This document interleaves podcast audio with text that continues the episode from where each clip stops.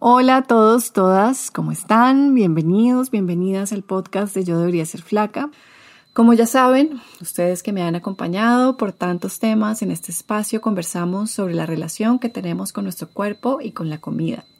Aquí vamos hondo dentro de nosotras mismas para ver qué hemos creído, qué nos han enseñado, qué podemos soltar y cómo construimos una verdadera intimidad corporal lejos de los mandatos de la cultura que nos impone ideales imposibles. Y con la comida, pues bueno, queremos comer tranquilas, sabiendo que somos capaces de navegar estas aguas, confiando en nuestro cuerpo, en sus instintos, satisfaciendo nuestra hambre, sintiendo placer al comer.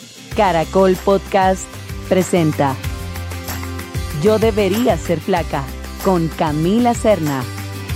Como en muchos otros episodios, estoy grabando no en estudio, sino desde mi casa en Barichara, Santander.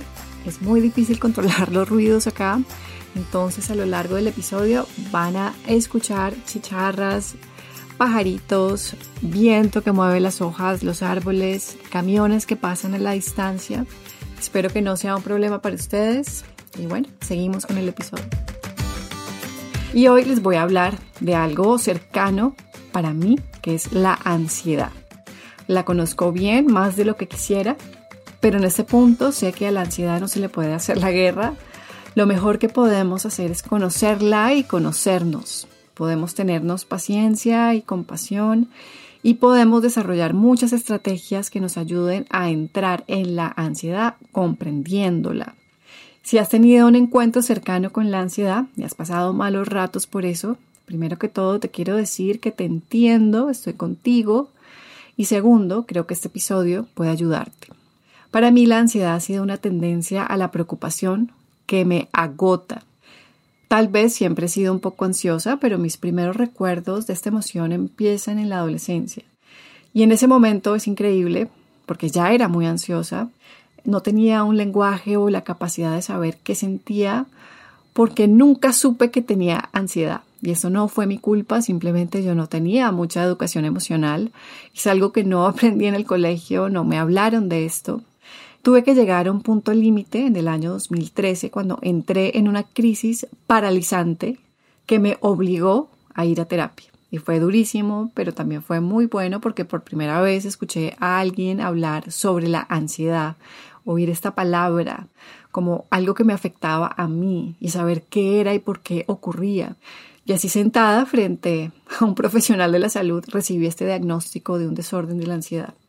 Y les digo, años después, ahora estudiando un pregrado en psicología, que es lo que estoy haciendo en este momento, tengo mis dudas sobre los diagnósticos de enfermedades mentales. A veces creo que querer meter nuestros mundos internos en cajas nos patologiza más que ayudarnos a sanar. Pero también sé que la Camila de hace nueve años se sintió aliviada de recibir este diagnóstico porque la hizo sentir menos sola, menos rara, menos extraña. Y sí, me alivió esto, no sentirme sola. Entonces tal vez lo que se necesita es que podamos hablar más abiertamente sobre nuestro mundo interno, sobre nuestro dolor, sobre lo que no hemos podido resolver Tal vez, como dice la psicóloga Nicole Pera, lo que llamamos enfermedad mental y le ponemos unos nombres y unas categorías muy específicas, es una desregulación del sistema nervioso que aprende estrategias para sobrellevar el malestar de esta desregulación. Visto así, podríamos englobar muchas enfermedades mentales dentro de una misma categoría, verlas como un sistema nervioso desregulado que necesita volver a una base, a un estado de confianza en la vida que surge desde lo fisiológico. Tal vez así haya menos patologización. Tal vez si entendemos que prácticamente todos los humanos hemos experimentado algún tipo de dolor, de trauma, y que esto es lo que genera estos patrones disfuncionales en nuestra vida. Estos patrones son las estrategias que surgen de creencias de insuficiencia, de no ser capaces, de no ser merecedores. Eso surge del trauma que deja esta impronta en el sistema nervioso. En todo caso, a partir de un diagnóstico que sí recibí hace nueve años, sobre la ansiedad empezó un trabajo consciente que le puso nombre a cosas que me pasaban. Y eso claramente tuvo sus ventajas, porque nombrar las cosas es importante, pero no es el trabajo completo. El trabajo ha sido un camino largo por aprender a sentir, uno que considero que es el viaje de mi vida. Sentirlo todo, no solamente lo que quiero sentir, lo que me queda fácil sentir, sino sentirlo todo. La gama completa de emociones que incluyen a la ansiedad. Y penetrar la ansiedad es entrar en el miedo a morir, en el miedo a la pérdida, en el miedo al dolor. De hecho, hace poco oí a una psicóloga hablar de eso. La ansiedad surge como esa resistencia a esas cosas grandes como la muerte, la pérdida de la gente que queremos, el dolor. Eso es lo que queremos evitar. Y creería que tiene razón, pero añadiría que la ansiedad vive en la anticipación de esas cosas. No es cuando ocurren, es cuando imaginamos que pueden ocurrir. Es la anticipación lo que lo hace tan difícil. Porque si esas cosas ocurren en el presente, pues creería que hay un mecanismo interno que nos vuelca hacia hacernos cargo. Pero desde la anticipación, el único recurso que nos queda es preocuparnos o también rumiar en pensamientos obsesivos, procurar solucionar, entre comillas, con la mente cosas del estilo. Y entrar en esto voluntariamente no es un trabajo fácil interrumpir estos patrones, pero creería que es más difícil evadirlos. Si evadimos la emoción que ya existe, esa que bulle al interior, lo único que pasa es que crece. Y además comenzamos a tenerle miedo. Y creo que es ahí donde nos volvemos más neuróticos y con más necesidad de controlar el entorno. Porque si lo pienso bien, lo que generó mi crisis de hace unos años fue el miedo al miedo. No el miedo mismo, ni la ansiedad misma, sino una negación a sentir. Eso fue lo que me paralizó y lo que hizo que esa crisis fuera como fue, así de dura, al mismo tiempo un quiebre importante que necesitaba vivir. Yo no tenía una educación emocional muy profunda, no tenía los recursos. Nunca cuestioné mi activación mental, mi manera de quedarme pegada en pensamientos, de una manera agobiante, porque así se siente la ansiedad, es una preocupación constante, es una energía eléctrica que cierra el foco de atención, que va muy rápido. Es decir, como creemos que estamos en algún tipo de peligro, no tenemos acceso a ver las cosas con perspectiva o con amplitud, sino que nuestra atención se centra, se focaliza en una cosa y ahí nos quedamos pegadas. Y tiene sentido, si estamos en verdadero peligro, pues no sería muy sensato detenernos a mirar las flores, a mirar las nubes, pues no, estamos con nuestra atención enfocada porque estamos resolviendo un peligro real. Pero con la ansiedad todo es diferente porque no son peligros reales sino percibidos. Por eso a veces miro al cielo y me acuerdo de que las cosas son mucho más amplias de lo que estoy imaginando cuando estoy en este trance de la ansiedad y lo llamo trance porque es un trance, es una huida, no es presencia, es irse lejos con las posibilidades de lo que podría salir mal. Y antes de irnos con cosas que te pueden ayudar, si tú también entras en esos trances, es reconocer que la ansiedad es una emoción legítima y entendamos que seguramente la ansiedad le ayudó mucho a nuestros ancestros a sobrevivir en un ambiente en donde en muchas ocasiones era sensato pensar que lo peor podría pasar. Si estos humanos primitivos escuchaban un ruido en los arbustos, bueno, pues estuvo bien pensar que podía ser un tigre porque sí podía ser un tigre. Entonces, muchos de nosotros nosotras heredamos esta predisposición a ver tigres en donde no hay. Habiendo dicho esto, creo que hay mucha ansiedad que solo nos agota y ya. La ansiedad es una emoción que se arraiga en el miedo, en lo que podría salir mal. En sí es legítima, claro, como cualquier otra emoción, trae información. El problema es que la manera recurrente como la estamos experimentando no nos ayuda. Estamos viendo tigres donde no hay, imaginándolos. Estamos pretendiendo solucionar, entre comillas, el futuro y la incertidumbre desde nuestra cabeza, pero no podemos. Solo fomentamos esta idea de que la vida es precaria, de que estamos en riesgo, de que hay algún tipo de peligro. De hecho, esta misma psicóloga que habla de evitar la muerte, la pérdida y el dolor que te conté, también habla sobre la ansiedad falsa y la ansiedad real. En este momento no me acuerdo del nombre de la psicóloga, pero si te interesa me puedes escribir un correo, yo te mando el nombre de la psicóloga. En todo caso, esto de la ansiedad falsa es cosas que sentimos cuando nuestros hábitos estresan nuestra fisiología, cosas como no dormir suficiente, tomar demasiada cafeína, quedarnos pegadas en el teléfono antes de dormir, cosas así. pueden producir mucha ansiedad. Pero también existe otra faceta de esta ansiedad real, como lo explica ella, y me encantó, es una capacidad de conectar con lo impermanente de la vida, con el dolor, con la belleza de estar vivo, porque al final si lo piensas es desconcertante esta vida. Y es increíble y conlleva mucha alegría y también mucho dolor a veces sentir de esta manera. Esta ansiedad que ella llama real la describe como algo que no necesariamente está mal o que habría que patologizar, aun cuando entiendo de qué habla ella, porque me considero como alguien muy sensible, que tiene mucha capacidad para sentir profundamente y que por eso precisamente me ha dado miedo sentir.